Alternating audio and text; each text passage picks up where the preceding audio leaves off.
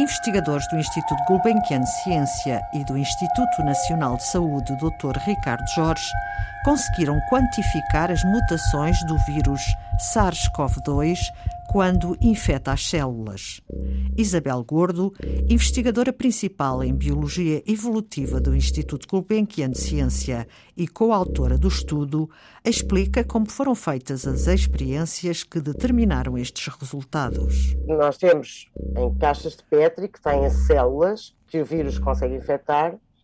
Nós fazemos propagações sucessivas do vírus com um protocolo em que o vírus consegue acumular mutações de uma forma espontânea, sem pressões seletivas complexas, e isso permite-nos uh, deduzir, uh, ao fim de fazer estas propagações, uh, neste caso foi durante 15 dias, num número de células bastante grande, permitiu-nos perceber que este vírus, o SARS-CoV-2, cada vez que infecta células, muda uma, uma letra do seu genoma em cada milhão eh, de vírus, um tem uma letra do genoma mutado.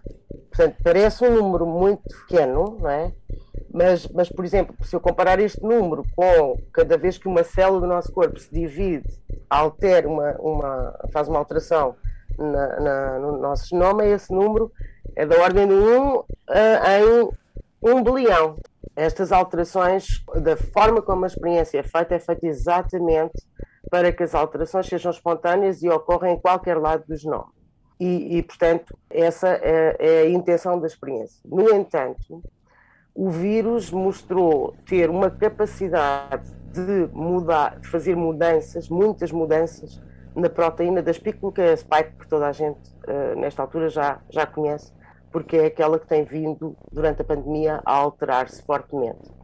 Portanto, aqui também nesta experiência e numa experiência em células, portanto, o vírus não está dentro de pessoas, está em células, uh, nós conseguimos ver que o poder mutacional que a spike tem para alterar uh, a, a, biologia do vírus e eventualmente o fazer, uh, como aconteceu durante a pandemia, sucessivas variações, cada vez com uma maior transmissão, muito em parte porque a, a rapidez com que o vírus mutado consegue entrar nas células, por alteração da sua espícula, uh, aumentou. O vírus vai evoluindo neste processo de mutações. O, o, vírus, para ter uma mutação que para ele é boa, e normalmente para nós não é boa, para ter uma dessas mutações benéficas para o vírus, ele tem eh, faz muitas mutações que são más. Portanto, as mutações são aleatórias e uma coisa que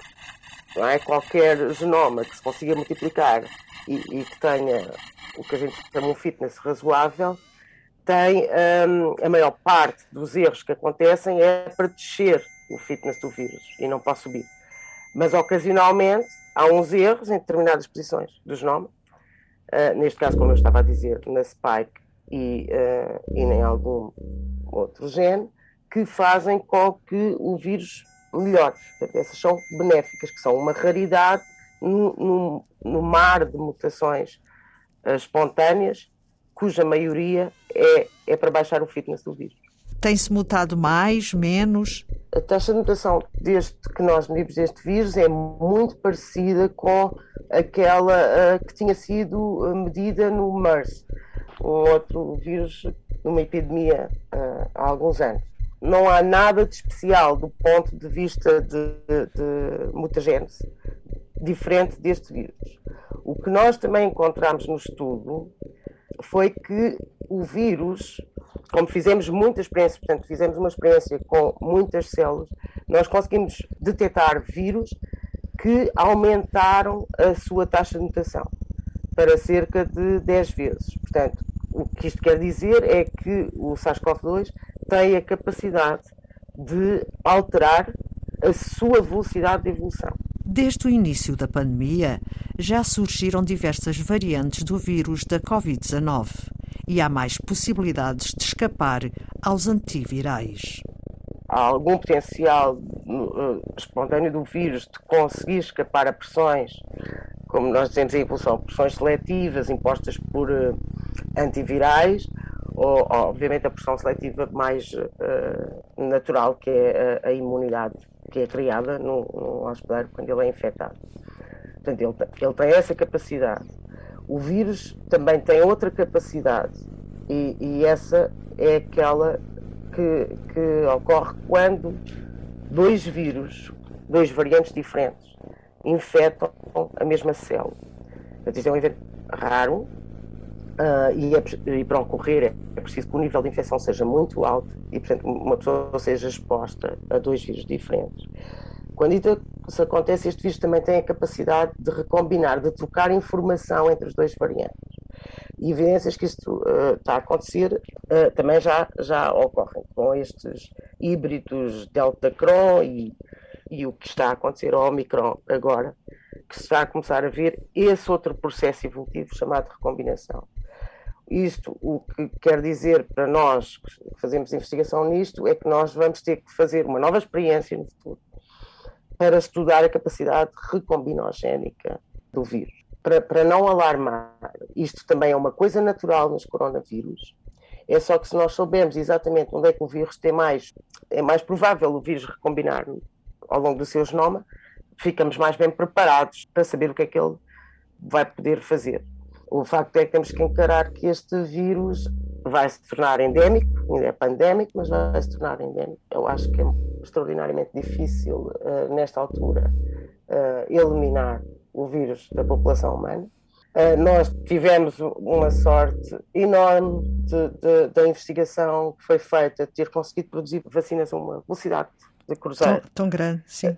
As vacinas podem ser alteradas para lidar com os variantes que neste momento existem no mundo e a nossa imunidade também, antes de história de evolução dos organismos, qualquer espécie é sujeita a patogénios e, portanto, o nosso sistema imune tem a, a defesa. Também vai aprender aprendendo a defender-se cada vez melhor. A, a, lidar com o vírus, protege-nos durante algum tempo e, e, essa imunidade também se vai uh, alterando. Nós, nós, eh, como seres humanos, como hospedeiros para um vírus, nós temos no nosso sistema imune pequenos darwinzinhos que, se, que conseguem fazer células que se adaptam a, às adaptações do, do patogênio. Mas quanto mais nós percebemos da biologia básica deste vírus, mais bem preparados estaremos. Isabel Gordo, investigadora principal do Instituto Gulbenkian de Ciência e coautora do estudo publicado na revista Evolution Medicine and Public Health, que revela como o vírus da Covid-19 evolui e origina novas variantes. Este conhecimento poderá ter implicações para o desenvolvimento e para o sucesso de novos antivirais.